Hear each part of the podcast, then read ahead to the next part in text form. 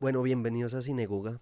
Otra vez. Ha pasado, espero, poco tiempo desde el último programa. Antes que nada, aquí está Corso conmigo. Salude, Hola, Corso. mucho gusto. Soy Juan Corso. Un placer. Tenemos a un invitado, no un invitado, ya habíamos aclarado que es el nuevo miembro, pero ya lo voy a presentar en un rato. Primero que nada, creo que es justo agradecer por la recepción del capítulo anterior. Nos fue bastante bien. O sea, mucha gente después de un año y medio desaparecidos, de hecho, reaccionó, alentó el regreso del podcast y eso nos pareció a Corso y a mí, pues muy bueno. Fascinante. Nos gustó una chica que nos seguía desde el 2019, que fuimos su primer podcast en los rap y tal, nos escribió, bueno, reaccionó al este y como que nos hizo sentir queridos otra vez y Te pues, queremos especiales. un nombre que no recordamos, pero espero que Nicolás se tenga cuando edite el capítulo. creo que se llama Mariana. Grande, Mariana. Sí, ella nos apoya desde hace rato. Entonces, muchas gracias. En general, el capítulo fue bien recibido. Los memes de las historias también fueron bien recibidas y eso lo aprecio. Bueno, ese capítulo fue el abrebocas a lo que esperamos. O sea, una nueva temporada, seguir hablando de películas, lo que no siempre nos ha gustado. Y ya para eso, dar la bienvenida formal a nuestro nuevo miembro que es Charlie. Carlos a Charlie. Castaño. Carlos Castaño. Buenas, buenas. A Charlie seguro se acuerdan de él por el capítulo de... Si se mamaron las dos horas de capítulo de, De cine de terror. O sea, si están en este podcast es porque ustedes se aguantan, no tienen más que hacer. Nosotros somos la mejor compañía para Transmilenio o lavar plato. Charlie nos acompañó en el de Halloween, la noche, la, la noche del podcast viviente, creo que se sí. titulaba. Creo que ese capítulo sobra para decir que Charlie es un experto en muchas cosas, sabe el resto de cine. Un- una cosa muy importante en este podcast que pues sabe eh, argumentar sus ideas. sabroso. Habla sabroso el muchacho. Sí, ahorita lo estábamos discutiendo, o sea, parece. tuvimos como un podcast sin grabar, hubiéramos grabado, chicos. Siempre, siempre nos pasa eso. La vez pasada con Corso solo fui un, un miércoles casual a, a su casa, tres horitas nada más, y fueron tres horas que, que hubieran servido de podcast, la verdad. Eso, eso, eso es algo que repite Corso siempre, parce. Es que. eh, Yo no- les digo, yo soy Sócrates, y yo soy. Sócrates, ustedes Aristóteles. Graben, güey. Exacto. Y pues es la lección aprendida. Últimamente andamos con grabadora siempre. Entonces, pues Ujú. aquí estamos ya de regreso al podcast. Ya vamos a iniciar con todo. Esperamos otra vez sacar capítulos más seguidos. Con la entrada de Charlie vamos a hablar de una película, aunque también de un género que nos llama mucho la atención a todos. Creo que podemos dar un poquito de contexto. Charlie es mi compañero de tesis, por Sí. cierto. Laureada, putos. Y La mía no, pero bueno. la de Nico también es una. Saque 4-9. Eh, eh, nuestra tesis fue sobre mm, el género heist, pero todo comenzó gracias a eh, el género que vamos a hablar hoy, que es el whodunit. Charlie vio Knives Out. eh, nosotros hablamos mucho en esa época, me se obsesionó con Knives Out y me obligó a ver un montón de películas del género sí. whodunit. De ahí comenzó una amistad de hablar puramente de ese género por un año. Sí. Y después sale el capítulo de Rick and Morty y sale una tesis también. Y es un experto en ese género porque lo ha estudiado de una manera obsesiva y a Ryan Johnson lo ha estudiado de una manera obsesiva. Es cierto, es Bastante, cierto. bastante. Eh, entonces, pues creo que es la persona indicada y creo que es el episodio indicado para comenzar con el señor. Sí, pues para no sobra decirlo que Charlie fue el que nos dio la idea. Co-. Insistió bastante y él ha estudiado el resto del tema. Y la Mucho. película también se la estudió, ahorita lo estábamos hablando, entonces creemos que puede dar, pues darle el gusto también, porque a veces, como hemos discutido muchas veces Corso y yo, eh, somos bien eh, dictadores en este podcast. Más Corsos. Pues es justo que Charlie tenga la oportunidad. Gracias, eh, gracias. Esto es una democracia. No funcionan, no pero pues estamos intentando cambiar. Charlie está aquí para demostrarlo. Yo también conocí a Charlie. Pues Charlie es amigo de Corso, pero yo lo conocí también quedé sorprendido por los huevos del man. No, mentira.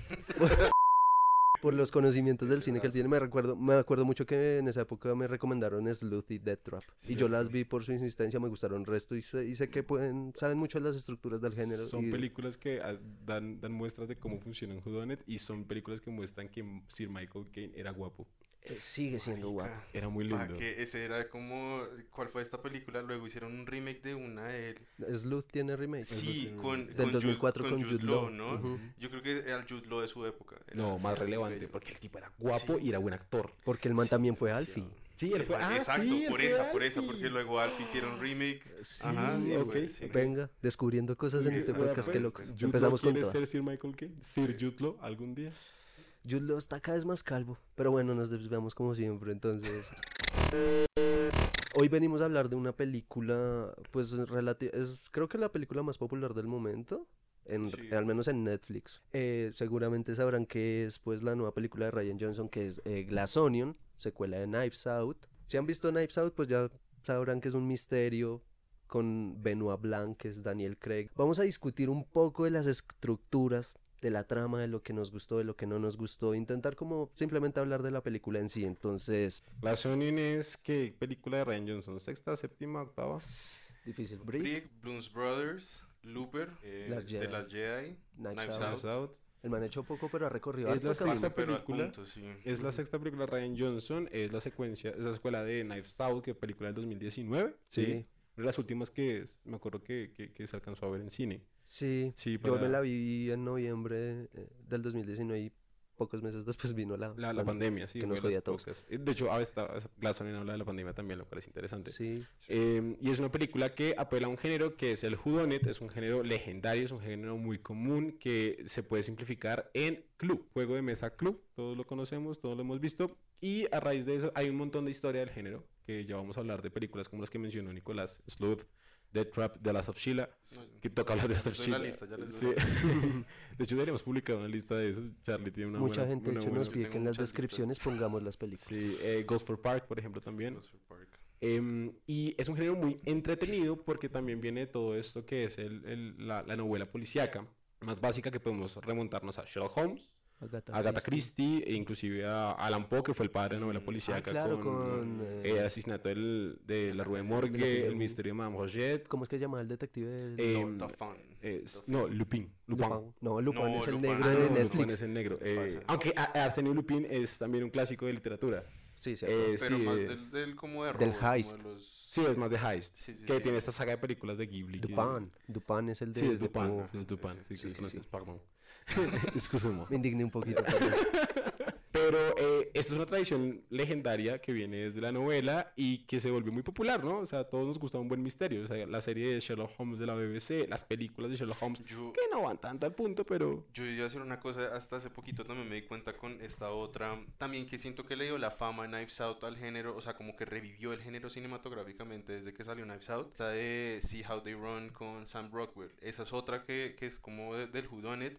Y lo interesante que también sobre, como sobre todo ese tema es que eh, toma lugar como dentro de un teatro con esta historia de Agatha Christie, bueno, la obra de teatro de Mousetrap, que yo no sabía que Mousetrap, o sea, una, un- una obra de teatro del Whodunit ha sido la, la obra de teatro más duradera como durante todo el tiempo y cerró, o sea, hasta pandemia, sea, como desde el 40 y pico, 50 y pico, hasta la pandemia había estado siempre ¿En serio? en teatro. No sabía siempre, eso. siempre. Yo sabía idea. que Death Trap inició como obra de teatro. De hecho, Dead Trap y Sleuth eh, son guiones de teatres, eh, teat- teatrales. Por eso también es que son obras que se basan simplemente en un espacio. De hecho, Death Trap, bueno, fue escrita por Ira Ira Levin, Levin. Que el Levin, del bebé Rosemary, y otras cosas. ujú. Las esposas de Stepford también lo Stepford, hizo. ay, sí, que sí, si se han visto, no te preocupes, cariño. Que worry, hay, darling, no- Hay no como unos ecos ahí raros. Me la vi el otro día, no me, no me disgustó tanto. pero A la gente le dio mucho palo. la odié.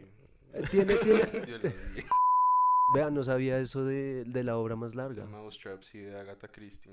Yo, yo también quedé impresionado y es que es eso, eso muestra como lo duradero, lo- pero tocó como inyectarle, como gracias a Ryan Johnson, como que volvió y a volverse como famoso el género y creo, para mí, Glass Onion sí vuelve como a, a seguir como estableciendo que la gente quiere seguir como viendo este género. Y, y además siento que la cultura pop es algo muy muy normal, como ya lo mencionaba ahorita, por ejemplo, Clue, eh, Ujú. eh, por ejemplo, Us, siento que es como una reivindicación sí, de sí, esto. sí, sí, es un club actualizado. Sí, inclusive, acá Nicolás de pronto me pega, pero The Thing, The Thing sí, es, The sí, Thing también es es eso. whodunit, sí, sí, sí, sí. Es uf, exactamente me eso. pegó.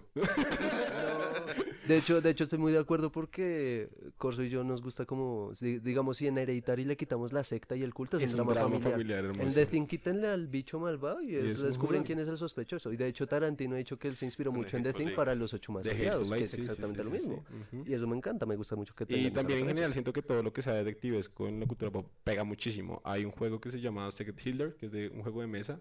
Eh, lo conocí por Stupioner ah, y me pareció sumamente interesante. Lo he visto por ahí súper chévere. También es como de uno tratar de meter leyes nazis en un juego de mesa, lo cual me parece genial.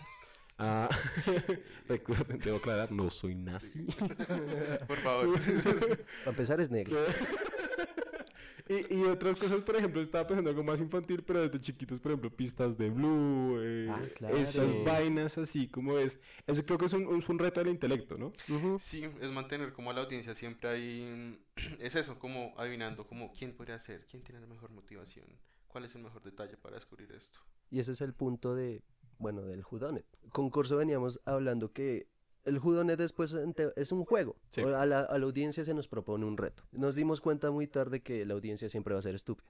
Eh, eh, llegaremos a esto más adelante, pero el Judonet mm, se mantiene, digamos que fiel a unas estructuras, presenta unos personajes, presenta unos motivos, es, es un caso policial clásico. Ahora, digamos, acerquémonos a eso desde Glass Onion. Y de hecho es bueno, es bueno ver la película sin saber nada del género. Yo creo que uno llega a las, a las Funciona. estructuras muy básicamente. Sí, sí, sí. Como hablamos ahorita con Nicolás, es una película que se goza, es una película muy divertida, muy entretenida, entretenida, los divertida. actores son muy buenos, de hecho tiene un reparto brutal, a mí me sorprendió mucho, hablábamos con Nicolás de Camino para acá, que tiene, por ejemplo, a mí que me gusta Leslie Odom Jr., que es de Hamilton, tiene a, obviamente, Edward Norton, a Daniel Craig, A Dave a Batista. Dave Oigan, y- Batista. y un detalle a mí me parece es que está muy bien casteada dentro de todo. O sea, Mm. por ejemplo, el detalle de meter a Edward Norton, siendo Edward Norton en este momento Siendo el, Elon Musk. el- el actor más odiado de Hollywood. ¿Lo es? Fue perfecto. Sí, ¿Por el man, qué? el man, no sé, desde un tiempo para acá, incluso como desde el Club de la Pelea, siempre ha sido muy problemático como en los rodajes. O sea, Los el es- directores dicen que no les gusta trabajar con Sí, Edward o sea, incluso hace poquito hizo una película que se llama, no sé en español cómo se llama, pues ya- se llama Motherless Brooklyn. Ah, sí. Y el man la dirigió, la escribió, la produjo, yo estoy seguro porque nadie se la Nadie estaba quería trabajar. sacando, sí, Qué embarra. Por ejemplo, también lo que cuentan de por qué Marvel no continuó con Edward Norton, que Ah, en, en la película de. Hulk iba a estar dentro del universo cinematográfico, que todavía cuenta dentro del universo cinematográfico realmente, el tipo fue un, un un fracaso en la producción, que fue una mamera de sujeto que Yo sí sabía que era medio conflictivo, pero no sabía que había llegado al También creo que de- escuché algo de Iñárritu en... en, en- No, pero sin Ñarrito viene a quejarse. Ñarrito Sí, es como el sí, más sí, mamón sí. del hijo de puta mundo. Pero sin Iñárritu se queja de Norton. No, si, sin Orto se queja se quejaban mutuamente. Ujú. Y, y Michael Keaton era como, ya, perros, lo vemos. Glass Onion. Bueno, Benoit Blanc. Está perdido en la pandemia, está... Yo, yo creo que podríamos, podríamos dar un poquito de contexto de Knives Out, ¿no? Es la idea de, hay un, hay un, la estructura básica de- del Whodunit es, hay un asesinato, por lo general, o un robo, también puede ser, Ujú. y tienen que solucionarlo, en este caso hay un agente especializado para ello, que es Benoit Blanc, el papel de Daniel Craig, es el mejor agente, el detective del mundo, El peor. por ejemplo, Batman también toma muchas cosas del Whodunit, Sí, es, es sí, fantástico, y em, hay muchos, hay muchos implicados, muchos personajes que pueden, pueden ser quien hizo, hizo la cosa, eh, el asesinato, y tienen que ver las pistas que le van botando todo el tiempo para poder resolverlo.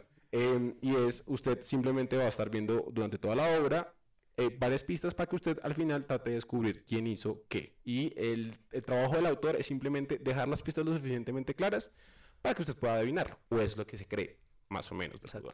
Bueno, en Glass Onion, Benoit Blanc está como perdido. Pues, creo que le afectó el resto de la pandemia. Está, está jugando a Among Us en la bañera. Eso es muy chévere, me parece genial que esté jugando Among Us en la bañera. Y además que es pésimo en Among Us. Sí, que el mejor detective del mundo es mi madre de Among Us. Y además está jugando con Karim Ab- Abdul-Jabbar, está jugando con Natasha Lyonne, con dos, una, una actriz inglesa que fue una leyenda y que precisamente Una, murió. un- una actriz que fue a una serie muy famosa llamada Murder She Wrote. Sí, Y ella era la que protagonizaba y ella era una mujer que curiosamente se encontraba en varias situaciones donde moría personas y ella resolvía esos casos. Entonces tenemos a ella y estamos hablando también de Steven Sondheim. Que Steven Sondheim es un compositor que eh, fue el, de, el que hizo Sweeney Todd, el de la obra de Sweeney Ah, Todd. ok, no tenía Él ni fue el que compuso esa, no me acuerdo cuál, cuál fue otra, pero, eh, y pues él fue el escritor de The Last of Sheila, que The Last of Sheila pues fue referente de, Ah. ha sido referente de Ryan Johnson Lindo homenaje ahí. No, y Exact- de las- exactamente. sí, sí, Esta lindo. tiene easter eggs, marica. a- Eso es algo no que pone más mucho. Ryan Johnson en general, y es que el tipo es un, el tipo es un sujeto, bueno, odiamos la palabra culto, pero eh, tiene mucho conocimiento de cultura popular y en general y de nicho, No, o también sea, de nicho. Hace poco la gente se burlaba de él en Twitter porque decían que la arruinó Star Wars con de las Jedi. Y el man le decían como usted no sabe. Y el man les tomó una foto de la biblioteca repleta de libros de, de Star Wars. El man es muy culto, Obvio. Hmm. valga la, la palabra. Él consume mucho, mucha cultura, él está repleto de eso. Demasiado como referencia y todo esto, y el easter egg es un juego importante para él. De hecho, pues el, el es, es centrarse en minucias. Exacto. Y esas minucias son lo- también lo que le gusta a Ryan Johnson en general. Sí, impresionante las cositas pequeñas que él, él muestra en la película. Pero, ay, bueno, Ryan Johnson ahí presumiéndonos los contactos en la primera escena de, de, de Glass Onion. Y bueno, Benoit es invitado a, una, a un fin de semana en una, una isla griega, un montón de influencers, gente de poder político, ricachones, gente Elon que... Musk está invitando a una gobernadora, a un científico importante, a, una influe- a un influencer racista y misógino, Sí, a- o sea, republicano, a una, dis- como un fashion icon, básicamente, se lleva a su asistente y, y yo le dije científico y llega Benoit Blanc, y llega Benoit Blanc por X ya razón, y otro personaje que es el de Janelle Monáe, que es Annie, que es eh, la ex partner de, de, de- de- Business partner de, de Edward Norton. de Miles Brown. Miles Brown, que Elon Musk, Miles Brown, Entonces son invitados para, bueno, pasar un fin de semana. Ellos son un grupo de amigos muy unidos, bueno, entre comillas unidos, uno va descubriendo que en realidad como que hay muchos rencores entre ellos, en realidad pues son ricachones, entonces a la larga como que ni se llevan bien. Y tienen también esta tradición de eh, reunirse eh, cada año, un fin de semana, a hacer juegos de acertijos, Sí, básicamente. Mantener Que eso es lo que yo le decía a Charlie que me recuerda de Last of Sheila. The Last of Sheila, que es esta película que Ajá, hemos mencionado para, par para no veces. ser spoiler y porque sí quiero invitar a que la vean porque se siente referente pero también es una película para mí es bastante entretenida. Eh, de la Soshila simplemente eso van a un yate también como con un amigo y, Ricachón también. em, exacto y él les hace un como un scavenger hunt de, de cositas de busca aquí en esta vamos a bajarnos acá en este barco en esta, en esta isla vayan busquen tal cosita yo no sé qué y empiezan a suceder asesinatos. Entonces ya ahí es donde descubrir quién quién fue. Pero sí es la base es una base muy muy grande para esta que ese detalle de, de cómo les llega esa caja y ese cosito eso es una chimba o sea para que, que este jueguito de resolver eh, como ajedrez o sea de conocimiento general A absolutamente mí me recuerda mucho, por ejemplo, a, mm, a Código Da Vinci. Código Da Sí, Vinci es una sí, película sí. que eh, se siente placentera por la forma en que, eh, ¿cómo se llama el protagonista? Robert Landon Robert Robert Langdon. Langdon. Langdon resuelve Simbólogo. el simbólogo. eh, resuelve los, los acertijos que se le van presentando y es uno tratando de pelear al acertijo para uno poderlo resolver, pero la película le va mostrando que uno no es quien está resolviendo los acertijos. la cosa. Eh, uno es un espectador de otra persona resolviendo estas Ujú. vainas. Poquito a poquito vamos un poquito a hablar cómo, Exacto. cómo eso llega a pasar. Una vez en la isla nos damos cuenta de que Benoit Blanc de hecho fu- no fue invitado por Miles Brown, sino de hecho fue invitado por Andy. Andy es la gemela de... Eh, Helen es la gemela de, Helen. de Andy. Helen es la gemela de Andy y pues Helen nos revela que Andy ah, Hubo un juicio entre Andy y Edward Norton, Y o sea, Miles Brown. en- entre Andy y Miles Brown para porque estaban separándose por la empresa, porque Miles Brown quería construir un combustible que podía estallar todo el mundo, valía verga porque es un supervillano siendo ricachón y ella perdió el- toda la- su parte de la empresa por una cuestión legal de él, pero siguen siendo amigos al parecer y tiene razón para querer eh, como que hacerle daño a Edward Norton, pero a su vez su, e- ella muere y entonces su hermana se mete en el papel de ella para poder resolver el misterio. Sí, ella dice como, lo contrato usted para que me ayude a descubrir quién fue el que posiblemente mató a, a Helen. A Helen, no, a Andy. Andy. Andy. Andy, es, las confundo, es que son gemelas. El punto es que muestran mil cosas dentro de la isla, muestran cada uno de los personajes, los van caracterizando, nos van mostrando razones por las cuales querrían matar a, um, a Edward Norton. Ah, y después nos cuentan que no, que realmente ya mataron a Andy. Y después queremos pensar por quién mató a Andy. Y después nos dicen como, oh no, alguien volvió a matar a Andy. Oh mierda, mataron a Andy. Y la trama va girando hacia, hay un misterio, pero realmente cuál es el misterio. Entonces es como el protagonista en teoría sería, pues la protagonista sería Andy. en este- Pero Benoit Blanc es eh, el ente que viene a, a, a realmente tratar de descubrir o de velar algo sin hacer nada. Bueno, eso lo podemos hablar ahorita más adelante. Y al final se descubre que todo lo había hecho Miles Brown. Y le queman la Mona Lisa y destruyen el hidrógeno y boom, vuela todo, fin, fuegos artificiales, ¡pau! Ese es un resumen demasiado ejecutivo. Sí. ejecutivo, pero necesario en estos casos porque vamos a entrar ya pues de, de una vez mandémonos a las cosas, digamos. Bueno, empecemos hablando de opiniones. O sea, yo sé que a Charlie le encantó, él, él propuso el tema obviamente, entonces quiero primero escuchar la opinión de Charlie. Bueno, mi opinión viene primero por Knives Out, que creo que la razón por la que hablamos tanto de Knives Out fue porque Corso y yo no estamos de acuerdo en nuestra opinión respecto a Knives Out.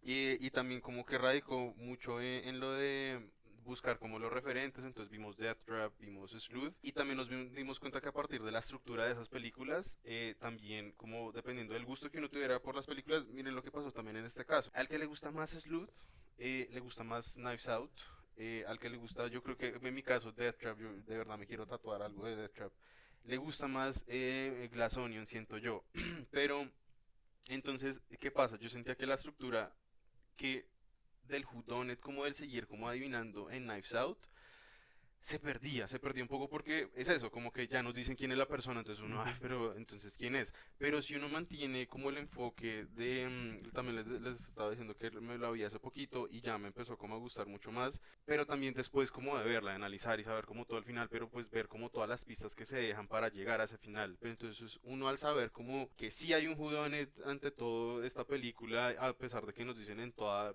que el 80% de la película de que no hay un whodunit, em, como que vuelve y lo arrastra a uno, porque es que es eso, el thriller, los thrillers son de como sentir como miedo de lo que va a pasar, el whodunit es de interactuar mucho con la película y adivinar y estar pensando, o Ser sea, parte yo- de ella. Exacto, yo una pregunta que les voy a hacer ahorita es como ustedes a quienes tenían de sospechosos en esta, o sea, porque porque ese es lo rico de este género y eso es lo rico como de que de que nos da Glass Onion. Y, y además también no sé, Glass Onion yo yo sí he seguido mucho a Ryan Johnson, me ha gustado mucho por este concepto de subvertir las expectativas. Todo, o sea, en lo que es la base de- del whodunit de presentación de personajes, de- ese tipo de cosas, como que todo, siempre está cambiando toda la estructura e incluso cambia mucho cómo se presentan las cosas en Glass Onion. Em, y no sé, para mí me parece que funcionó mucho. Sí, siempre se ha dicho, era eh, el que se quejaba de los eh, flashbacks. eh, acá hay un gran flashback que... El flashback es la mitad de la película. Sí, es la mitad de la película. Exacto, que, que lo que hablamos ahorita también de que parece como psycho, o sea, de un momento a otro, o sea, no tenemos personaje principal como toda una larga sección, de la, literal la mitad de la película tenemos de pronto es Benoit Blanc, que es el personaje principal, y después sí entramos a que el personaje principal era esta otra vieja. Entonces, no sé, o sea, a mí personalmente sí me gustó mucho, sí, o sea, tocaba estar muy pendiente, eh, adiviné, o sea, como que estaba pensando mucho quién podría ser el que fuera, em, pero, mm, y pues sí, no fue la persona que, que pensaba, en algún punto sí lo pensé. Hablamos de lo de la Mona Lisa, que hubiera sido chévere como que el, el cosito estuviera como detrás de la Mona Lisa, pero ah, no sé, a pesar de todo, con la temática, todo lo que se subvierte por estúpido que es, es eso, o sea, es una película en la que está el malo, pero quién era, entonces quién era el verdadero asesino, era el malo. Y es tan estúpida esa, esa conclusión, pero es tan interesante cómo se llega a esa conclusión que para mí funciona la película. Eso sí lo admito, o sea, creo que en un momento se vuelve tan predecible que el mismo Ryan se burla de uno. Es- Y eso vamos ahorita con Ryan más que director, pues es un gran guionista también. Sí, y constantemente se burla de nosotros, un, un tema del, del género que, que ahorita estábamos discutiendo. Quiero saber qué opina Corso, porque él también tiene opiniones encontradas, porque terminó de verla Terminé de verla hace media hora. en, en un, en su celular, apreciando cine la forma como Scorsese quería es Scorsese. purista para mí. Tenemos, tenemos evidencia, pero él no quiere mo- mostrarla. Porque se me ve una gran papada en esa foto. ¿Qué opino? Digamos que es imposible dejar de compararla con Knives Out. Y es imposible para... Yo tengo una obsesión con la, lo que yo le llamo de construcción de géneros. Sí, Entonces, para mí es divertido que ah, hoy, ah, 2022, eh, ya todo está escrito de alguna manera, pero siento que eso está pensado todo el tiempo. Y siento que este género, como ya hablábamos, es de muchas estructuras ya muy conocidas. Entonces, siempre se ha buscado darle un giro a lo que ya está establecido. Solo que siento que dentro de este género, igual que el, el, el, height, que de hecho no son géneros sino subgéneros, en nuestra tesis no hemos- no es- la oreja. lo aprendimos a la mano, nos demuestra una cosa y es realmente la idea principal del género no importa. Lo que hace Ryan Johnson es un juego con, el- con la audiencia de decirle, mire, abandone toda esperanza de adivinar. Es Eh, frustrante eso porque la... es frustrante diciendo que, bueno, yo, yo le ponía el ejemplo a, a Nicolás con, con Estudio en Escarlata, eh, Ujú. del el primer libro de Sherlock Holmes. Eh, habla sobre, hay un asesinato, ah, hay que descubrir quién lo hizo y cómo lo hizo. Ah, de hecho, él- ahí, ahí ya hay otro, otro, no solamente who done it, es how done, how, how was done. Y eh, Ryan Johnson va más a ello y es what was done. ¿Qué se hizo? Realmente, ¿cuál fue el crimen? Eso pasa en Knives Out Y pasa acá. y es cambiar la pregunta fundamental del género, del subgénero, perdón. Y eso me gusta mucho, eso me gusta, pero entonces lo que yo siento es que la audiencia, la, la audiencia tiene que entender todo ese hilo de pensamiento de Ryan Johnson. El tipo es muy inteligente, yo, yo el tipo le, le- le admiro demasiado su Sí. escritura. La- lo, que- lo que usted dijo, para mí es un gran, gran escritor. el man Es brutal, capo. pero este género ya tenemos claro que es que entra de la manera que nos dan las pistas y nosotros descubrimos. Así funciona Estudio en Escarlata de, de, de Holmes. A usted no le dicen al final quién fue. Nunca. Le dicen como, ya sé quién fue. No le dicen quién fue el taxista. Yo, después, cuando uno ve, por ejemplo, el de Sherlock de la BBC, uno se da cuenta como, ah, fue el taxista por esto, esto y esto, y lo, lo- lo que yo le, le, le- le ap- le aporto, o le digo que está bien de la serie de la BBC, es que construye todo un tercer acto que le faltaba a ese libro, que es el libro fundacional del género policíaco. Pero entonces Ryan Johnson dice como, no, yo ni siquiera les voy a dar a ustedes las herramientas para que puedan identificarlo, porque lo que hablaba ahorita a, a los dos es, hay muchas cosas que pasan dentro de la película que usted no puede saber por qué se hicieron o cómo se hicieron hasta que no le dan un dato extra que va después. Ejemplo puntual, lo de Batista. Batista es el personaje que muere y ahí es el primer crimen real que vemos en la película. Y ya después nos dicen como "No, ni siquiera nos importa Batista, nos importa el por qué Batista fue Sí. asesinado, que es porque mataron a Annie. Y es como, usted no puede saber que mataron a, a Batista sino hasta el tercer acto, porque la película está muy bien marcada los actos. No puede saber por qué matan a Batista hasta que se da cuenta que Batista tenía un conocimiento específico que ninguno más sabía dentro de la película. Que está bien, eh, en, en- eh, eh, está, es- existe el Deus Ex Machina, ¿no? Sí. que es como este, este Dios mete la mano y salva al personaje o hace algo que cambia completamente el twist. Y existe otra cosa que no puedo encontrar la base científica, la base teórica para demostrarlo académica, que es el fiat. El fiat es, por ejemplo, lo que pasa en Avatar, la leyenda de la- el fiat es, es el fiat es el recurso del león tortuga que le explica a él cómo Ah. quitarle los poderes a alguien sin matarlo. Entonces es, usted plantea un foreshadowing de cómo hacer algo y después lo ejecuta.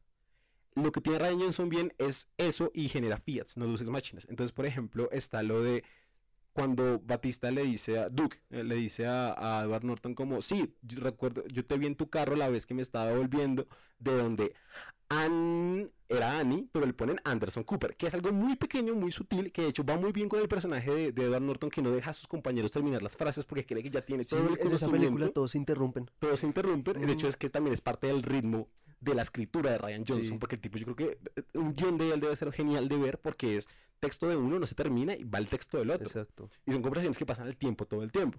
Entonces, lo que él hace muy astutamente es que plantea cosas que no nos llegamos a dar cuenta porque es un nivel de detalle ultra específico.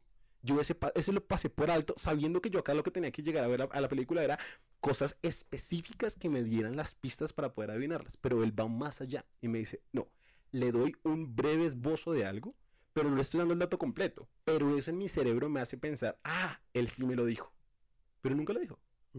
Entonces se me hace muy inteligente por ese lado y se me hace una película casual, o sea, pero el- ese nivel de detalle en la escritura eh, es brillante. Sí, es cierto. Bueno, no me gusta tener hartas expectativas en la vida porque me han demostrado que usualmente termino decepcionado. No solo valió para el cine, obviamente. Pero eh, la vi intentando gozarla porque Knives Out, tengo lindos recuerdos con Knives Out. Personalmente la disfruté bastante. Y estoy completamente de acuerdo con, con Corso. Es una película muy entretenida, muy divertida. Yo me la gocé bastante. Pero no, también le explicaba a Corso, no llegué a tener como ese, ese acercamiento, esa relación como la tuve con Knives Out. A mí Knives Out me, gustaba mu- me gusta mucho, la repetí un poco estos últimos meses, eh, porque la siento más cercana, me gustan más los personajes, siento que el drama es más, se siente más, es como más cercano.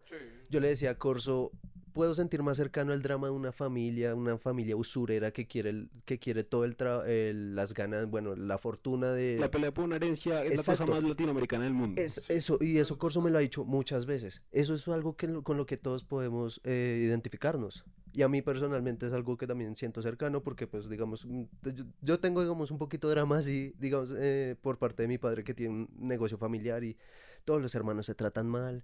Y, y siento eso muy cercano. Y. Knives Out, y Knives Out me parecía mucho eso. Y yo le decía a Corsos, yo siento más cercano el drama de un, no sé, de la prima que estudió artes liberales y se cree buena persona, pero que en realidad sigue siendo hipócrita al igual que todos, el primo nazi, el hijo que quiere quedarse con el negocio, o la tía que quiere seguir ganando plata a costas del padre. Eso se siente súper cercano y además yo le decía a Corso, pasa algo en Knives Out que no pasa en Glass Onions, al menos para mí, y es que a mí la muerte de, del patriarca de, de Harlem, creo que se llama, es una muerte que a mí me, me duele en cierta forma. Sí. El personaje de Harlem a mí Sí, me parece lo increíble. construyen, sí, sí, sí, sí, Exacto. sí, sí, sí. Lo Es construye, una es- buena persona. a mí me encanta esa escena en la que le dice a, a- se me olvida a, a la enfermera el nombre. Ana de Armas. Ana de Armas, pero el personaje con No, María. Cosita deliciosa. Ana de María, Armas. la, la venezolana ecuatoriana cubana, Guatemalteca. guatemalteca, eh, él, él explicándole, vas a hacer, lleva años escribiendo novelas de misterios, ya sabe cómo hacer todo el asunto, le dice, tranquila, todo va a estar bien. Y la última escena es ella abriendo la puerta y ve cómo él se pone el cuchillo en el cuello.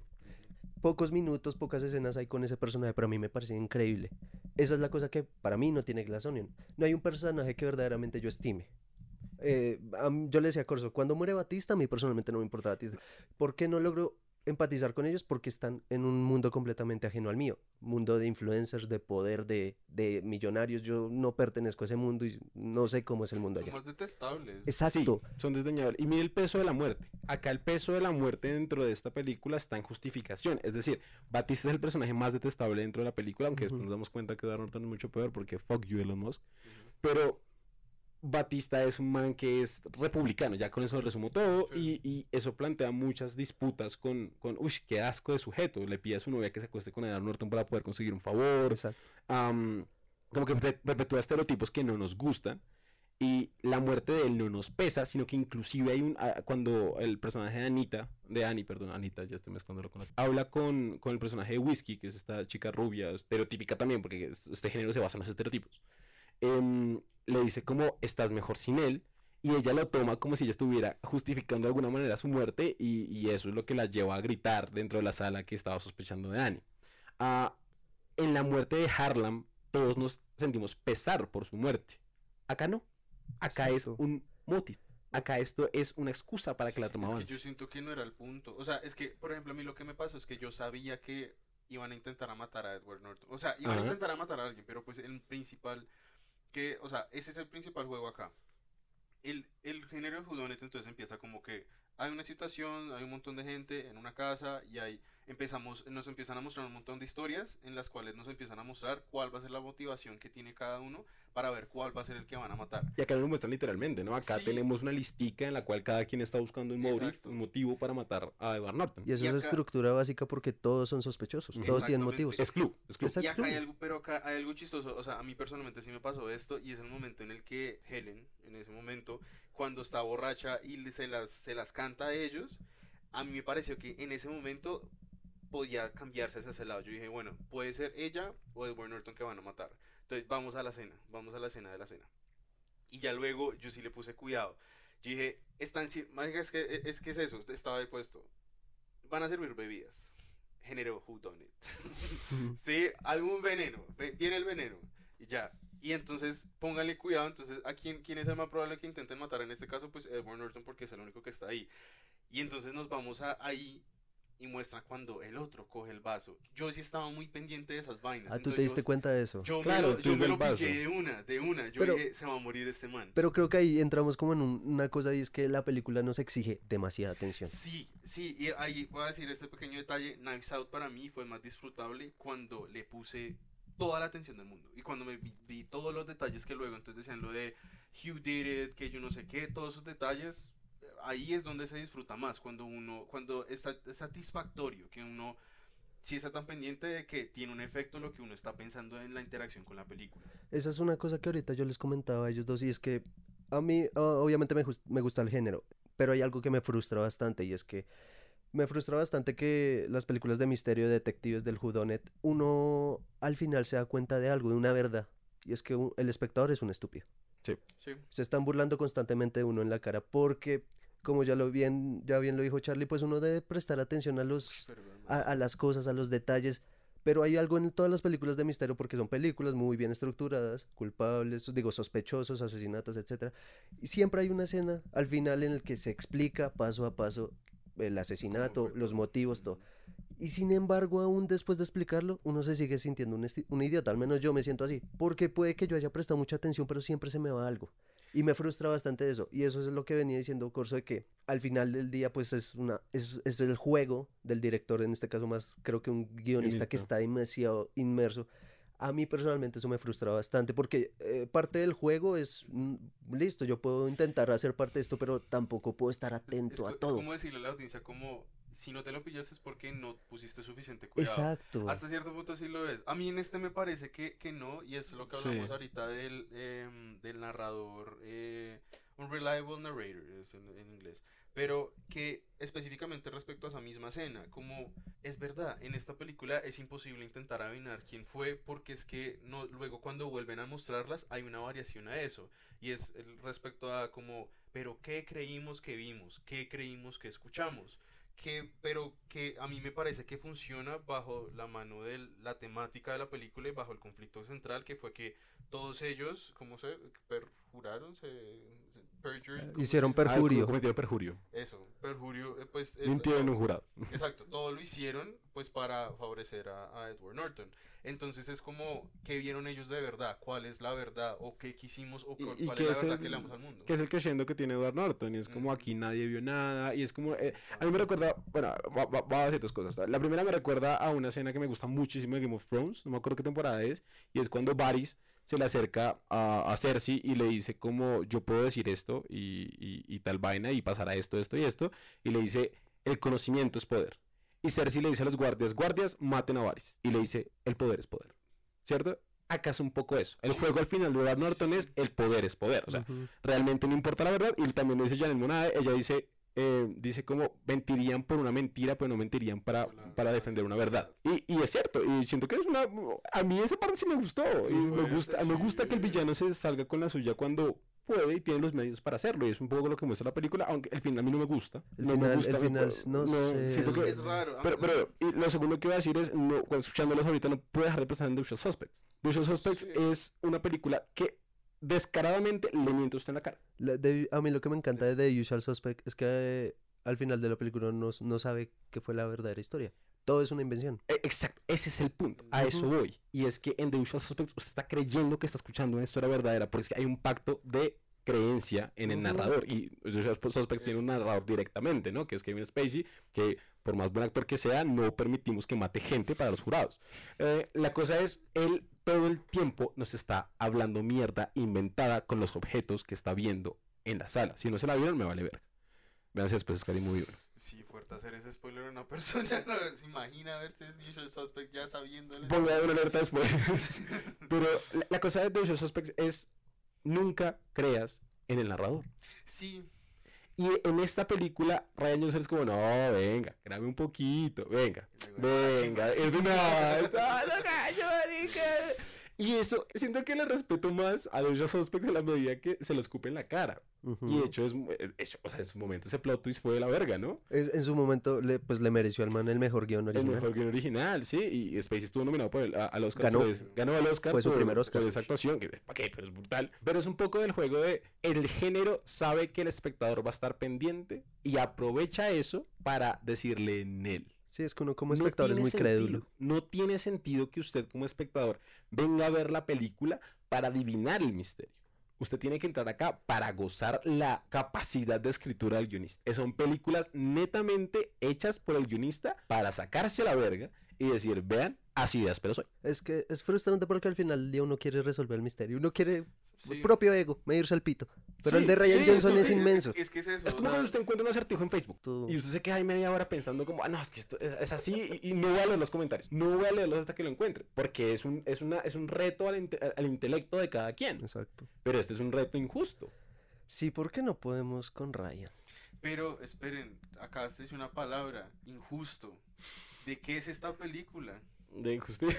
Exactamente, por eso es que a, mí me parece que por eso, a pesar de que de lo que hablábamos ahorita de, mm, bueno, ya, ya, yo creo que ya podemos pasar a ese tema como de, eh, de respecto a quién sospechábamos. Sí, hablemos de eso. Eso mismo, eso mismo pasó a mí cuando, cuando me, cuando, cuando dijeron que era Edward Norton el malo, yo quedé como, ay, a la verga, o sea, ese era de verdad el malo, pero luego entonces también Benoit Blanc empieza a explicar, es como, no, sí, eh, tiene todo el sentido que él sea el malo, que haya hecho esto también de una manera tan estúpida y tan burda, ¿sí? Pero a pesar de que estaba insatisfecho, o sea, yo tenía como mis, mis dos sospechosas, pero a pesar de que pasó eso, luego me iba atrás, tiene que ver con lo del guion, sí tiene que hablar mucho con lo del guion, porque en este caso yo la yo siempre disfruto las películas cuando me doy un paso atrás como ¿por qué no me funciona tal cosa? Luego digo, ¿de qué está hablando la película? ¿De qué es el tema?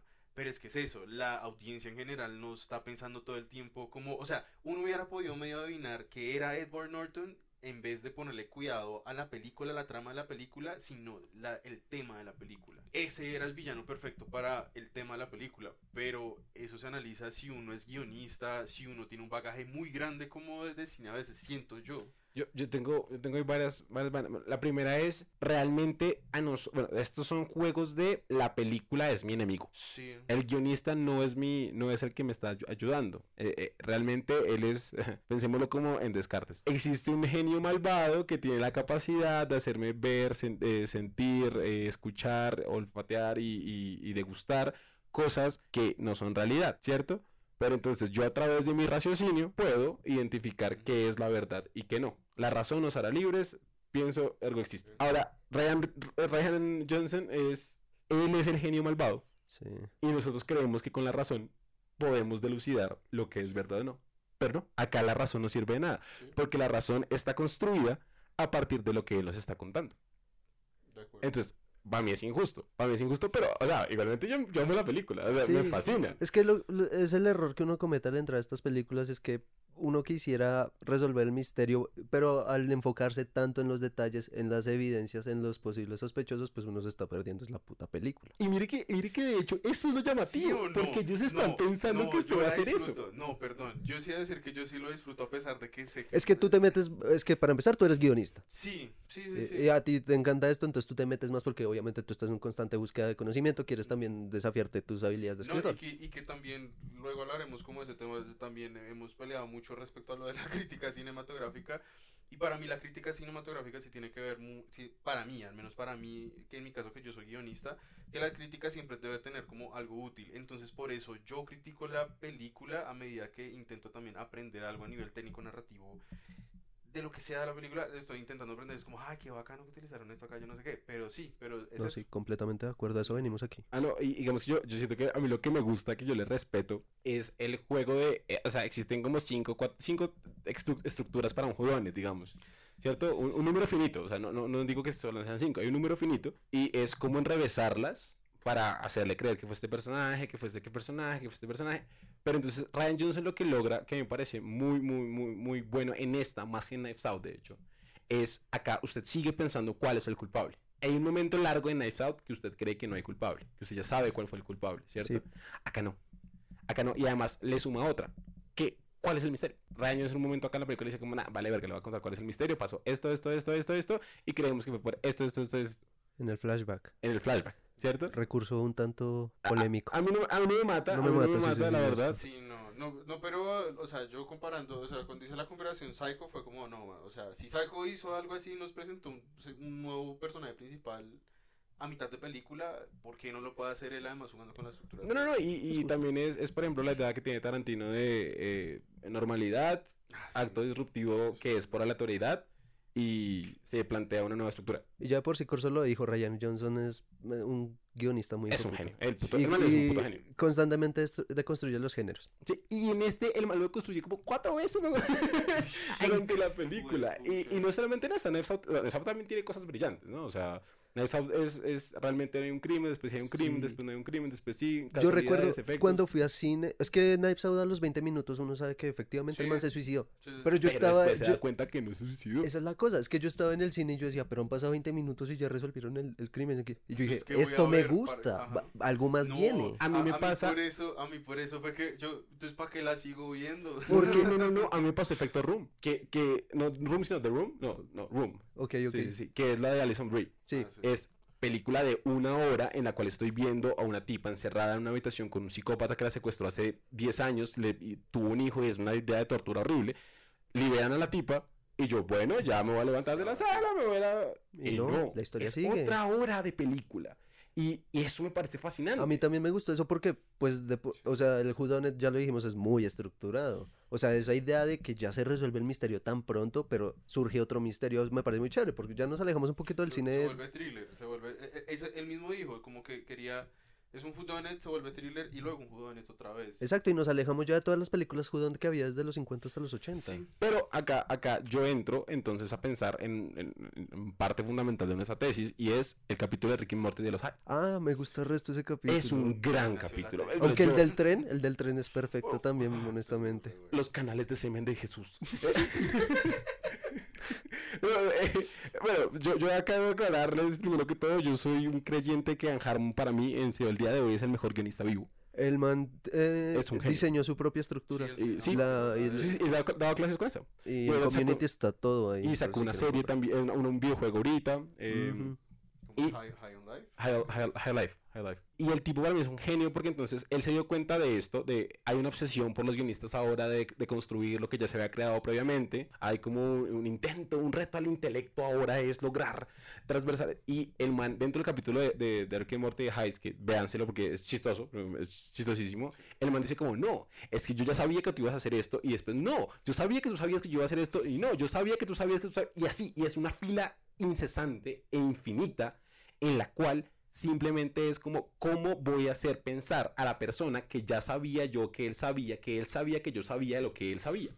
¿Sí? Entonces eso es brillante y en Ricky Morty inclusive no se logra dar un término a ese, a ese bucle infinito que se crea. En Ricky Morty al final él sale por la faz y desestallar la máquina. Sí, Pero en el guion real no se puede terminar. No hay obra que sea completamente impredecible. Porque al fin y al cabo se basa dentro de una estructura. Y eso es lo que me parece entretenido, pero también me parece tonto de estas, de estas vainas. O sea, a mí la película me gustó, obviamente. Eh, eh, estoy muy emocionado hablando de ella. sí, eso. pero también digo como, ¿cuál es el límite? ¿Cuál es el límite de la idea de construir un género dentro de sí mismo? ¿Cuántos flashbacks va a haber en Knives Out 3? Es, No, que, es que es eso, o sea, en esta, en esta, ¿cuántos hay? En esta, Hay, bueno, hay uno largote. El de la, el de la mitad que... Beno hablan conociendo a la gemela y luego la gemela, gemela hablando de... Hay un flashback dentro de un flashback. Ajá. eh, mientras ella también... en la escena hay varios flashbacks. Cuando él está, cuando Benoit Blanc está explicando todo al final de, de que era él, mientras ella está haciendo eso, el flashback de otra vez de vuelta como del cosito ese, cuando le entrega como a lo mismo que tu, que Sí. tu hermana. Y tu hermana, sí. Esa, todo. eso ha sido decir que de prestar atención, yo, yo sí me di cuenta cuando Benoit Blanc le dio eso. Yo, Yo dije, también, sí, sí, me di sí. súper cuenta, yo sí lo de Anderson Cooper y esas otras cosas de que, nos, No, que hemos hablado acá. Cooper es- ese- no, Ese es sí difícil. A mí me Ese es jodidísimo, ese ese es no imposible. Pero digamos ahorita Charlie mencionó que él sí sabía de uno. El de el cuando agarró la cuando agarró el vaso, o sea, cuando Ah, sí. cuando Tuco Ese- cogió el vaso, yo sí lo vi. Ese sí, digamos que la escena de por sí es como muy, muy entretenida, todos Sí, están felices. todos hablando, sí, sí, sí, Yo sí. sí lo perdí, pero yo sí me di cuenta cuando Benoit Blanc le dio la dinamita en menta, entonces yo sí Eh, me di sí, la cosa que vota Walter White en, en Sí, Sí, eh, como es Mercurio sí, sí, hay- un edit muy bueno de eso, porque botas una pokebola y sale Charizard, véanselo. Eh, es, muy, es muy hermoso. Pero digamos que eh, es, es esta, por ejemplo, digamos, cuando el género, también por ejemplo, Ryan Johnson apoya a los géneros, pero siento que no, los des- no, no, no lo destruyó tanto como yo pensaba. Por ejemplo, yo vi la escena de la cena, y yo dije, todos los personajes reunidos en una habitación. Yo dije, en algún momento se ve la luz, lo dije. Yo también. yo Pero es que también eso es clásico. Cuando, cuando, cuando se va y yo, acá fue, acá va a ser, ¡pum! Tómelo. Ah. Es clásico Es un clásico, whodunit. es un clásico y siento que es bueno volver al, al, al Es que es lo que cliché. Ryan Johnson dice, le voy a poner un clásico y luego le voy a dar vuelta a esto para que se frustren más o quieran participar. Y yo siento que la, la- la necesidad de él no es, no es decir que se frustren. No. Yo siento que la verdad, la verdad, y yo lo diría como guionista que en algún momento también lo soy, es esto es la forma de Ryan Johnson decir, jaja, soy más inteligente. Sí, pues al sí. final del día él es el que hizo estas dos películas y Y que además aportan un montón en taquilla. Porque es Sí. que la rompen. Solamente estuvo como un fin de semana en sí, taquilla fue solo un fin de semana. un presupuesto, si no estoy mal, 50 o 40 millones, le sacaron 12 en un fin de semana nada más. O sea, le iba a ir bien, le iba a ir muy es bien. que Netflix no están, bueno, los servicios de streaming no están como no pensando bien las cosas, o sea, de por sí Netflix le pagó como 500 millones por la saga. Fue, sí, fue la, como la compra de, Es una de cosa IP absurda. más cara de todo Hollywood. de Y, todo y además que Hollywood. también es, es por ver precisamente el, el, el, futuro de la saga, ¿no? Es, es ver Knives Out y decir como es... Y yo siento que es lo que pasa, eh, lo que pasa con Agatha Christie. Entonces es gente que se da cuenta de que un solo libro de estos no gusta. Es la forma en que usted lo construyó gustó, pero sígame haciendo. Deme más, deme más y más y más y más y más. el whodunit en Hollywood también ha sido un género que, al- o sea, gusta mucho como a los productores y eso, pues bajo si ven que va a tener potencial o no, porque es que además el ensamble siempre va a tener un montón de gente que va a traer mucha plata, ¿sí? O sea, el ensamble en este caso es una gonorrea, pero entonces vámonos, por ejemplo, a, mm, eh, como es Asesinato en el Oriente Express de Sidney Lumet, Mm, sí, 1970 y pico, tiene a Albert Finney, tiene a Ingrid Bergman, o sea, tenía, es que es eso, o sea, el- es como para mostrar, miren, les vamos a mostrar, Knives Out, Jamie Lee Curtis, Christopher Plummer. O sea, es que es eso. O sea, siempre ha sido como muy atractivo porque siempre va a llevar mucha, mucha gente. Y es ver cuál va a ser la joda. Y, es algo que es muy divertido del género que también lo tiene el, el- el- el heist y es construir un crew. Mm, Y Sí. que el crew va a tener que tener buenas caracterizaciones porque Sí. usted se va a basar únicamente en las definiciones de ellos o en sus habilidades que pasan en el heist para poder sentarlos dentro del contexto de la película. Entonces acá son sus personalidades, sus trabajos y su relación con Edward Norton lo que le va a permitir a usted adivinar o no si ellos pudieron hacer el crimen. Y siento que es como una idea de ponerlos todos al mismo nivel, de decir todos son capaces de matar. Hay alguno que tenga más intención de matar, por momentos lo hacen creer, pero siempre es un sube y baja, es como una barra de sonido. Y, y a mí por eso me, me parece que por eso estas dos peladas me llamaban tanto las Sí. como sospechosas. Pasemos las- a eso de una vez, asistentes. Porque es eso. Si tenemos esos personajes, ese ensamble como principal, uno dice, van a ser estos manes. Y luego uno dice, pero ellas, ¿por qué están ahí, do- por qué están ahí metidas? Entonces es como ese, en inglés, ¿cómo es que le dicen? El red herring de la película. Yo estaba muy en- enranchado de que era una de ellas dos. Estaba muy, muy, muy seguro en un punto. Pero, pero pues no lo fue. Y, y no sé, ese, ese juego como de, de, de quién es- puede ser el sospechoso siempre es muy bacano. Y por eso también va a lo de quién va a ser el posible asesinado. Que eso me pareció que se jugó muy bien en este caso. Porque pensamos que iba a ser Edward Norton, pero la verdad, en el flashback muestran que el asesinado fue otra persona completamente diferente. Es que le meten otro asesinato a mitad de película. Y, y también yo, es, que es lo mismo, yo siento que son de... O sea, por ejemplo, digamos, no sé, usted tiene tres personajes, tiene a uno maleante, tiene a uno bondadoso y tiene a uno intermedio. Su primer... eh, no, mejor. Usted tiene dos puertas y usted tiene en una hora y en otra cosa otra, ¿cierto? Hay una puerta que está derruida y otra puerta que está normal. Usted va a decir, ah, la derruida Sí. ha de significar que está mal, entonces me voy por la que está bien.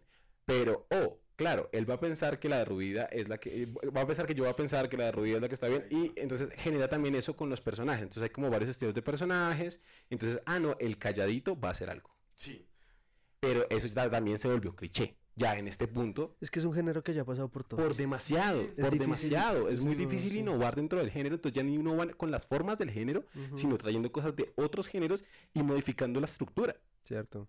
Y, y a mí eso me parece La temporalidad, que en este caso, pues, pues manada de Pero acá yo siento que lo que sí fue flojo Ryan Johnson es el punto de, claro, la idea del género es darle pistas a la audiencia lo suficientemente bien para que ellos puedan interpretar quién es el ganador.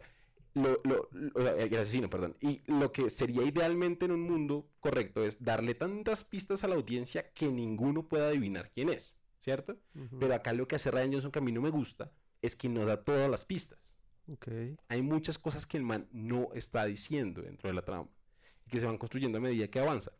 La estructura de este género originalmente es un planteamiento, un segundo acto que es el crimen, una sospecha y una resolución. Acá no funciona así, No. porque el planteamiento se sigue manteniendo hasta más de la segunda, da- hasta la tercera mitad de la película realmente.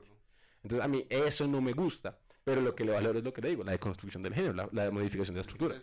Sí, yo, le, yo les mencionaba que, bueno, en, parte la frustración es que constantemente juegan con uno como espectador, entonces yo les decía, al final yo les dije a, a Corso y a Charlie, o sea, me estás diciendo que el millonario que chantajea, que roba ideas y que se nota que es muy malo, es el malo de la película, mie- mierda, no lo veía venir, pero la cosa es que sí lo veía venir, pero decía, mierda, no puede ser porque Es muy obvio. es muy obvio. Y entonces yo por eso empecé a hacer, a seguir el juego de que todos hacemos de posibles sospechosos. Y yo también pensé en Whiskey y en Peck, que es la sí, asistente sí, de. Hudson. ¿Por qué? Porque son los suje- sujetos externos. Se nota que hay como, cierta, como cierto alejamiento hacia ellos porque no hacen parte del grupo de amigos. Peck, bueno, Peck y Whiskey tienen sus intenciones. Whiskey dice como el man está creciendo mucho en Twitch, necesito que él me ayude. Y Peck dice, La- pues es que yo en mi hoja de vida, lo que más duele en esta vida, solo tener una referencia en la hoja de vida. Y dice, si ella se cae, yo también me caigo. O sea, no es solo su nombre el que está en juego, es también el mío. Ujú. A mí esos me parecen buenos motivos, unas intenciones bien claras, porque dentro del grupo de personas, ellas ni siquiera son las más bondadosas, obviamente están ahí por intereses personales. Yo Man, creo que si uno se hace el ejercicio juicioso, uno podría O sea, cojamos, cojamos estos, estos personajes que tenemos. O sea, espere, lo detengo rapidísimo. Eh, incluso más sospechoso, el cabrón que se la pasa fumando y caminando. Sí, Me encanta. ¿Por qué? ¿Por qué está ese personaje? Porque, porque eso también es otra pista, es otro desvío. es- Eso tiene un nombre. El Eso, eh, sí, el red herring. Sí, sí, Sí, pero es que en porque- español tiene un nombre esa mierda. Y es, es, y es rarísimo, porque uno dice al final de la película, este man debe Es el estar. Y efectivamente, Es no el- está. yo, yo muchas veces lo he pensado cuando mi hermana aparece en la cena, en la- el- cuando están todos reunidos ya al frente de la Mona Lisa, yo dije, si apareció acá es por algo. Y ahí voy a otro punto, y es, ¿qué es el arma de Chekhov? El arma de Chekhov dicta que todo lo que se muestra en escena tiene que tener una tiene que función. tener una función, lo cual está mal y olvidémoslo, fuck you Charlie. Y estructura clásica. esa estructura clásica ya, ya, avanzamos mucho Está más. en de- Aliens, lo descubrimos la semana pasada cuando- con el cargador y la línea clásica. Sí, en Ghostbusters nunca apunten el rayo todos juntos al tiempo. Arma Y el mejor ejemplo, Zulander con Magnum. Magnum. ¿eh? La mira Magnum. No, y, y digamos que existe esto y lo que hace el Whodunit es aplicar el arma de Chekhov al máximo. Todo lo que usted está viendo, todo va a contar parte de la historia y acá nos hacen énfasis en las cosas que tenemos que darle bolas. Que todo es vidrio, que la Mona Lisa, que esto suena, que el encendedor, que la pistola, que todo lo que tenga, que realmente Batista como personaje no es un personaje, sino simplemente un cargador de cosas que van a servir para la trama. Sí. Sí, él en sí mismo es una cosa que va a servir para la trama porque no es una persona. Y eso Ryan Johnson se lo plantea a usted, pero lo rompe. ¿Cómo? Con el personaje del marihuanero. Sí. Eso demuestra que, al que quiera lo que usted quiera, no se las va a pillar. Eso, eso es lo chévere, porque uno inconscientemente está atento a todo. Es el Ujú. marihuanero. Y eso me, eso es. Es el marihuanero. Yo pensé lo mismo, marica. Yo pensé lo mismo. Y yo estaba, pero. obvio. Y es que Edward Norton dice, no, él está aquí arreglando unas cosas. Y el man dice, como la paz. Y se va. Y tiene, y tiene un cierre en la película increíble. Genial, que fumando. gozándose un cigarro y el man gozándose un porrito. Sí, sí, sí. Un abanito y, Y lo, un lo curioso es que el, el actor es muy amigo de Ryan Johnson. Él- Eh, él estuvo el- en Knives Out, él es Sí. el asistente del detective, Ah, de la ok. Keith Stanfield. Esa y él ha la- estado en todas sus películas, en Sí, sí, Looper, sí. eh, Sid, si no estoy mal. El de eh, la pistola, el de la pistola el que tiene, él constantemente presume el revólver enorme y se, se vuela un pie con él. El man está en todas sus películas, es parcero de Ryan Johnson. Entonces a mí me alegro verlo. Eh, Sí. no, no sirve para nada, el man simplemente tuvo como vacaciones, se dejó crecer el cabello. Y Ryan Johnson sabe que Ryan Johnson sabe que el personaje está ahí para hacer nada. Exacto. Pero él le da cositas para que usted crea que está Pa' para ahí. Sí, Pero al momento que le da cositas para que usted crea que está ahí, realmente le está diciendo como no, es que no va a hacer nada. Pero entonces al decirle que no, no va a hacer. ¿Ven? dice, sí, ahí es. Es un bucle. Exacto. Es un bucle infinito. Ryan Johnson lo sabe, pero él sabe que nosotros no sabemos. Exacto, o sea, el tipo se está aprovechando de, de- de todos esos recursos. Aprovecha todo, y Es generar chévere. paranoia en el espectador. O sea, eh, uno está completamente como, ¿quién es? ¿Quién es? ¿Quién es? Y ¿Quién es? digamos, ¿Quién es?". esa es una cosa que, digamos, a un espectador creo que simplemente lo toma como algo va a pasar, pero creo que nosotros que estamos un tanto Exacto. obsesionados con las intenciones, con las personas, decimos, ¿por qué ese cabrón está ahí? Es que, es que es lo que les digo de lo de la cena, de la, de la cena como o cuando van a tomar unos tragos. Una escena de tomar tragos en una película de Whodunit es va a haber un envenenado. Es como en una película de slasher ver a dos manes, a un man y una vieja. Tirando. Sí, exacto. sí, sí. Es, es eso. es- es- y eso, eso es lo que yo. a mí me parece chévere. Y es. es el man está jugando ya es con las ideas, lo- los, prejuicios que usted tiene de algo. Exacto. Y eso es muy listo. O sea, yo estoy acá en este, dentro de esta película, estoy como. eh, Johnson es un idiota, pero es un genio, pero es un idiota, pero es un genio. eh, porque es que. Es un genio porque usa las estupideces que decidimos ignorar. Que también va eh, a esos prejuicios incluso respecto a lo que decía de lo del casting. Edward Norton, el hombre más odiado, es el malo, está ahí, era obvio, era totalmente obvio.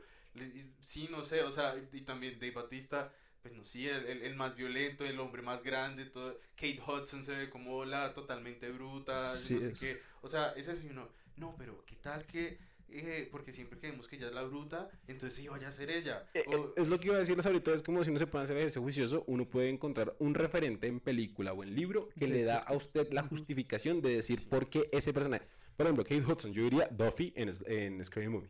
Pero no en Sí. Scream Movie, sino, sino en, en la original, Scream. Son iguales. Scream también es un jodanes, por ejemplo. Sí, yo estaba pensando justamente lo mismo. Sí, eh, Scream es un jodanes. Y todas las de Scream son jodanes. Sí. Eh, La última es un judonazo con 20.000 giros que al Increíble, final vuelve me a ser la encantó- misma. me encantó hecho, la primera. Eso es algo muy chévere de Scream. Scream también es una deconstrucción del whodunit dentro del slasher. También, por ejemplo, eso también fue una ruptura, es como no es un asesino, ahora son dos asesinos, que eso fue la, lo- el plot twist, el twist nuevo de Wes Craven en, la original de Scream. Y digamos, es como uno puede encontrarse un referente para cada uno. El tonto eh, es el que más debería yo sospechar, porque es que, por ejemplo, esa ya me la hicieron de Usual Suspects. Estaba el, el amigo que sabía todo de películas y que en un momento el mismo asesino le dice, pues usted sabe demasiado de esto porque usted no es. Y el man Exacto. empieza, mierda, sí es Y es comenzar a generar suspicacias sobre cualquier personaje que está dentro de la trama. La cultura pop nos ha generado, nos ha demostrado varios. Es como, por ejemplo, ¿saben qué? Los capítulos de Halloween de Brooklyn Nine-Nine. Ah, Son claro, el el, mejor whodunit de la el- historia. el heist. Eh, El heist. pues sí, es un heist, pero eh, hay. Pues en teoría es el judones porque al final resu- Sí, sí, sí, ¿Quién, sí, sí. quién logró ¿Quién hacer el logró heist? hacer el heist? Sí, sí, Exacto, sí. porque es una competencia. Es, una, es un descubrimiento de una persona en específico. Cada temporada usted va a estar pensando en quién fue, eh, quién, quién lo robó realmente. Sí. ¿Cierto? Pero no tiene sentido. Cada temporada de, de Brooklyn Nine-Nine, cada episodio de Halloween es una justificación para cualquiera de las personas que aparecen en Class Onion. Y Ryan Johnson es el genio malvado. Entonces, él nos puede mentir cuántas veces se le cante el orto. Es cierto. Ryan Johnson es, es una joya, es una, la verdad, él vino, él llegó para tomarse Netflix ahora en este punto porque lo compraron, Y entonces... es porque lo único bueno que tiene Netflix ahorita. Sí. Y Ha bajado mucho su y Memito, calidad. Y Memito. A Memito lo tiene también. Me alegra que tenga Guillermo. Es que Guille- eh, ah, algo que me emputa del mundo en general eh, son las injusticias, la, la hambruna, lo que sea, pero es que la gente no le da oportunidades a Guillermo el Toro y el man se ha demostrado 100 veces que él, él tiene. Así sea como productor o director, el man siempre está metido en los buenos proyectos. Uy, es que hay una entrevista en la que el man dice como yo desde hace 10 años he querido hacer las montañas de la locura. Sí, Eh, si ustedes ven sus entrevistas, el man siempre tiene un anillo. El anillo tiene el escudo de la universidad del libro. Y el man dice, esto es un constante recordatorio de la película que quiero hacer. Y el man en la entrevista dice, es que yo ya tengo el guion, yo ya tengo el diseño de personajes, de los Pues, monstruos. Y me pareció muy bueno, o sea, me pareció una estrategia muy buena haber sacado ese. Pero yo creo que va a ser que de pronto la hagan. que Además, También la ahorita. Pinocho le ganó un, un nombre muy hijo de madre. Sí, Sí, muy duro. yo creo que es que en serio se lo merece todo ese hombre. yo creo que él va a ser la razón de la paz mundial. O sea, aquí entre nos. Además, una gran persona, aunque él mismo se define como un gordo grosero. Pero me- el video en donde él lo lo- se, se encuentra con su kaiju favorito. Ah, sí, Eso pararía guerras. El man es increíble y como Tarantino, como Johnson, son personas que, listo, son muy inteligentes, son grandes directores, grandes guionistas, pero al final del día son apasionados por el cine y se les nota legua. Es que, es que es eso, hab- hablando de Brian Johnson respecto a, por ejemplo, a The Last Jedi, em, él decía que es que esta película deja ser como para los fans, sino... No, creo que no fue el que lo dijo, pero ya no es para los fans, sino originalmente para quien era la audiencia de Star Wars.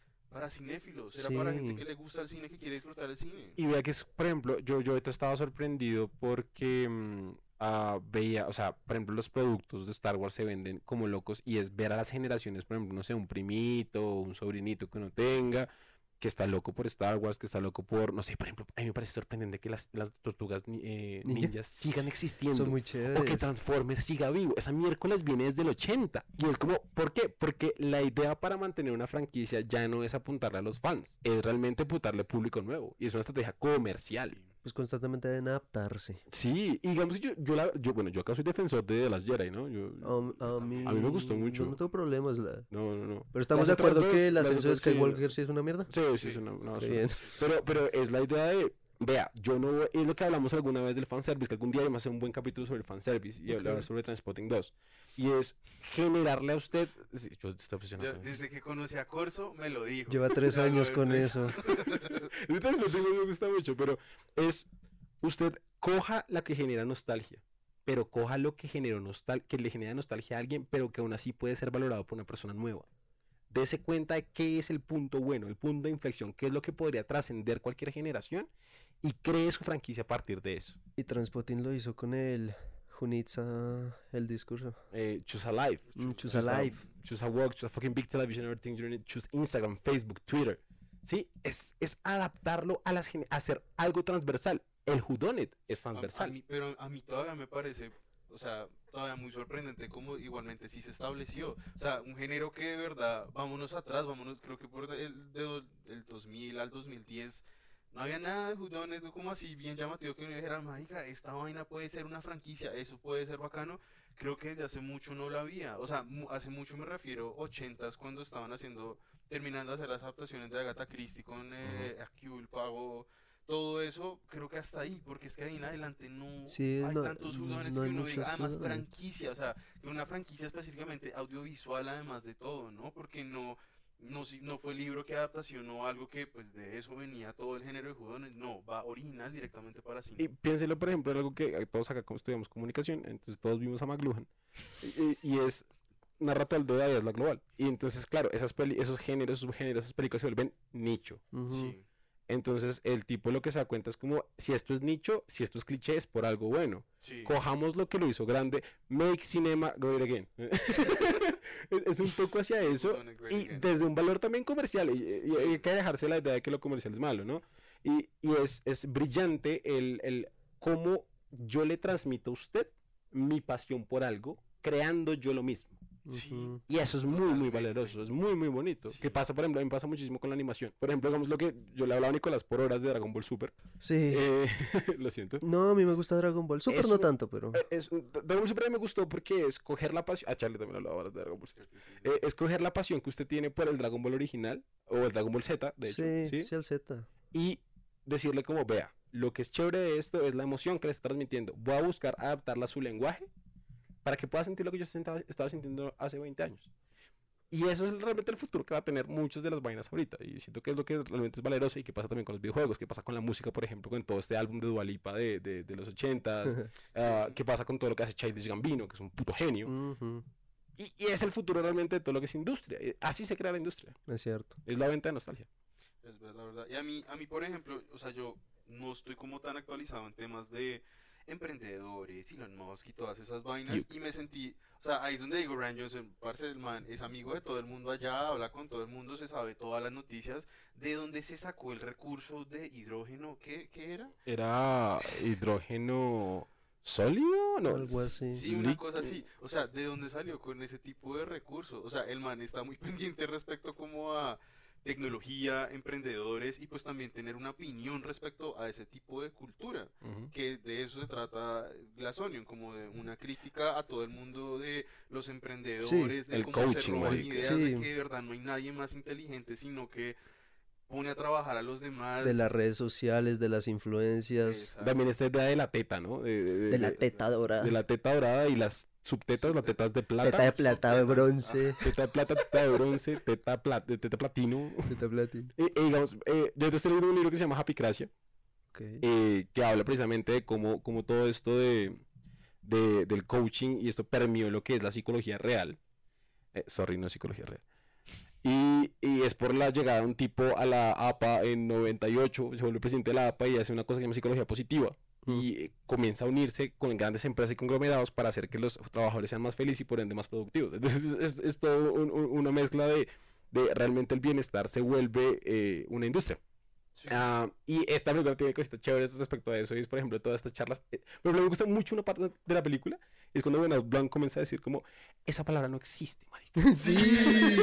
y que el man le dice, sigues inventando. Eh, y después le Y dice, hay una, hay una expresión para eso, yo la busqué, que es como decir algo que suena igual a otra cosa, pero que no, no existe. Y es un término, ah, es fascinante, me encantó. y, y después le dice, como, y esa otra frase que dijo, esa palabra sí existe, pero está mal usada.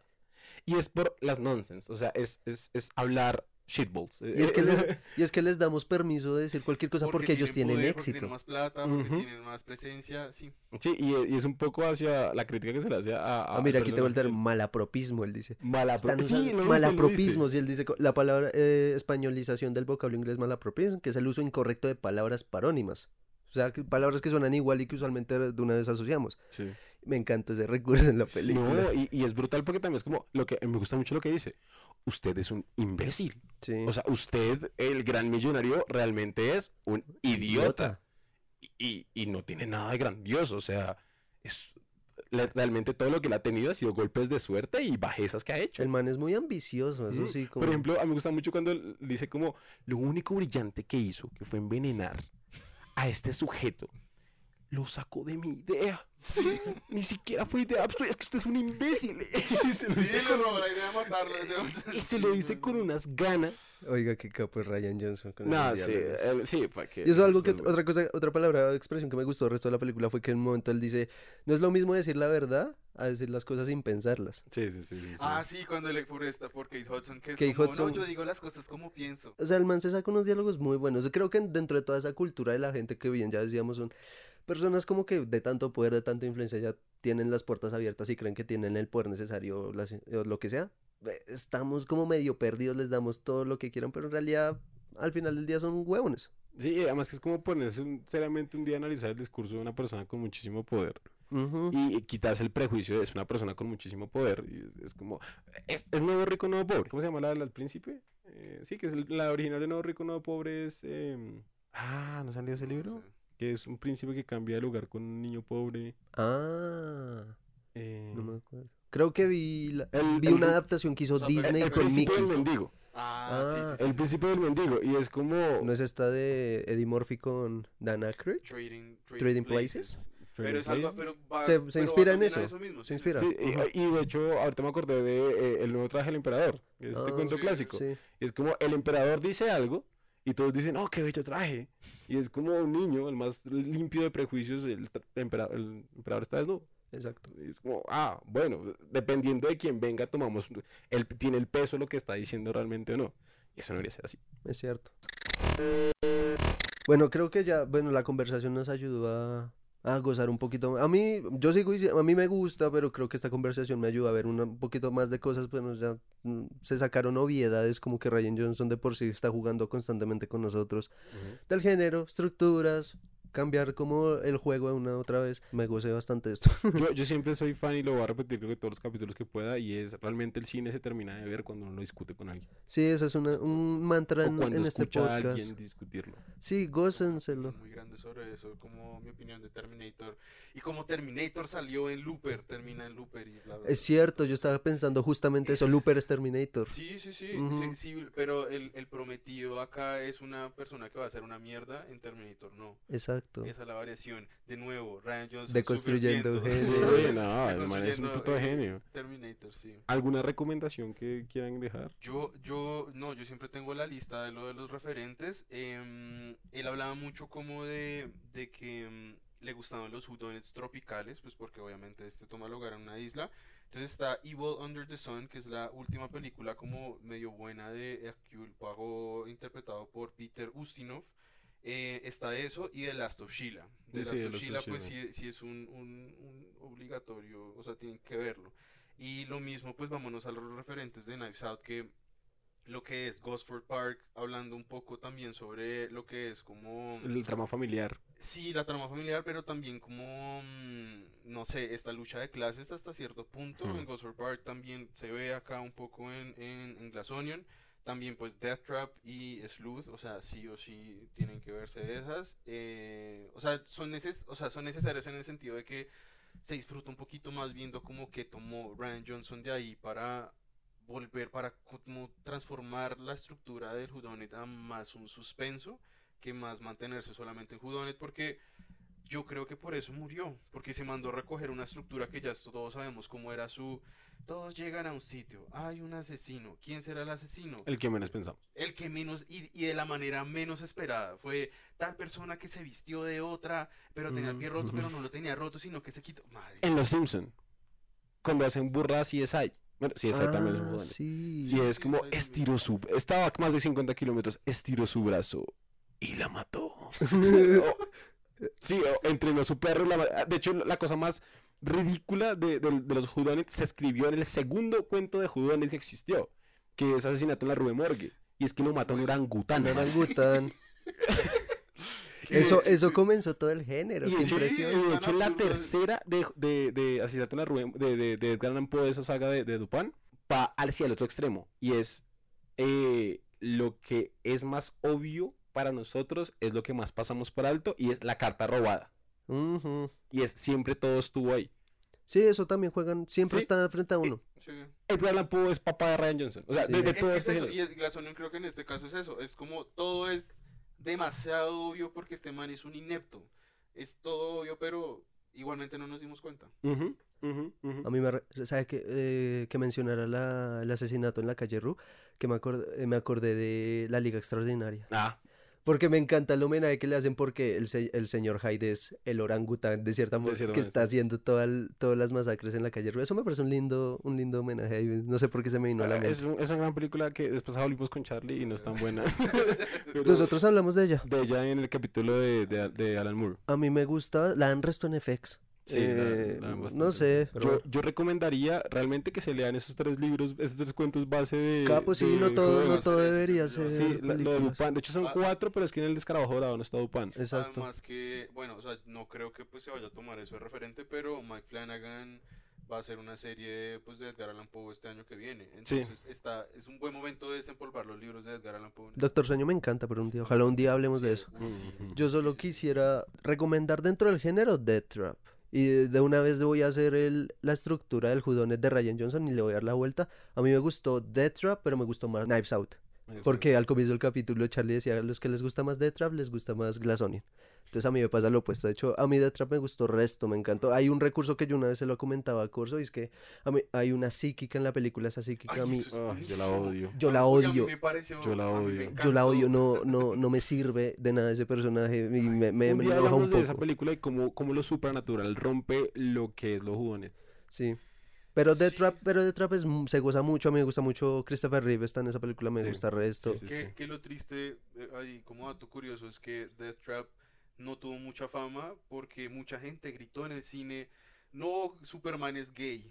Ah, Sí. Y ahí les puede, puede que les está haciendo un spoiler, pero por eso... Ese es un gran no fue- plot twist. Sí, por eso fue que no, esa película no tuvo casi fama. en el- Son, son prejuicios estúpidos los que arruinan buenas películas al final del día. Y bueno, una recomendación X que no tiene nada que ver con el capítulo, bueno, no sé, a menos que ustedes quieran, eh, Afterson. De una película que, bueno, Corso y yo la vimos hace un- como un- dos semanas. Ujú. Una película que ahorita resuena mucho, consideradas por muchos como una de las mejores. Una película, pues personalmente me gustó bastante, es mm, bastante tierna, no sabría decirlo, como propone ideas interesantes en torno a las relaciones familiares, me parece muy A la bonita. paternidad.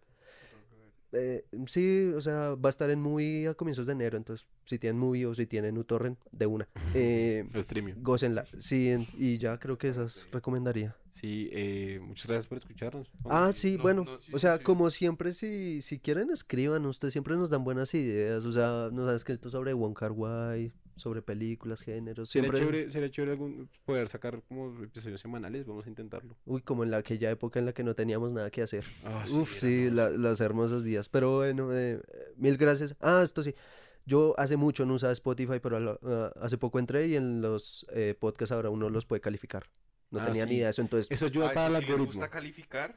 A, a- a nosotros nos sirve. No, o sea, ustedes califíquenos. Yo digo que las calificaciones en estrellas y Hacia puntuaciones es... películas, o sea, No, en general, vamos a... cualquier cosa.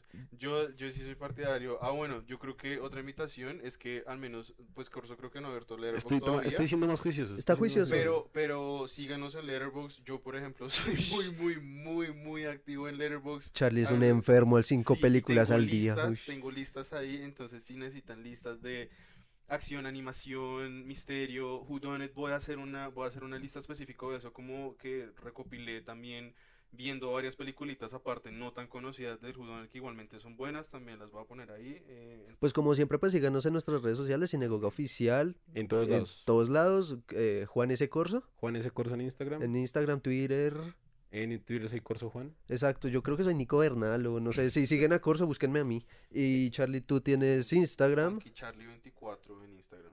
y Letterboxd es el mismo Y este. Letterboxd eh, también Funky Charlie 24. Exacto, y eh, nada, pues no creemos en las calificaciones, pero pues nos ayuda un poquito. Nos ayuda mucho. Y la mejor, la mejor manera de que un podcast crezca es que la gente lo comparta. Entonces, si tiene alguna persona que le gusta el cine o le interesa algo, compártaselo. Sí, compártanlo, nos ayuda bastante y pues siempre es lindo saber que al menos una persona disfrutó esto. Ah, bueno, y si tienen como comentarios sobre la- el, el episodio, escríbanos. A nosotros nos gusta leerlos. Sí, y, en y si nos toca agarrarnos, nos agarramos. Créannos Sí, que nosotros leemos cada mensaje Sí, cada uno de los mensajes. Cada uno de los tres. y les corregimos los errores ortográficos y todo estamos ahí presentes. Entonces, no, Ah. pues mil gracias por escucharnos otra vez y pues esperamos volvernos a escuchar pronto. Eh, despídanse, chicos. Mm, Gracias por todo. Gracias a Juanita por hacer nuestras piezas gráficas. Ah, sí, Juanita nos ayudó con la pieza gráfica esta vez, muchas gracias a ella. Gran talento, búsquenla. Y nada, gracias a ustedes porque, pues bueno, empieza un año en el que me van a permitir poder hablar mierda con ustedes semanalmente de cine. Entonces, Sí, chévere pues, tener a bueno, Charlie. Bienvenido, Charlie. Welcome Sí, to the jungle. cerremos esto dándole una bienvenida a Charlie, muchas gracias. Vamos a Bienvenido seguir a la para adelante. No la cagues, no mentiras. Te estamos vigilando. La motosierra. Listo, Listo. cortemos. Chao. Al euro le pasó y la sacamos y pilla.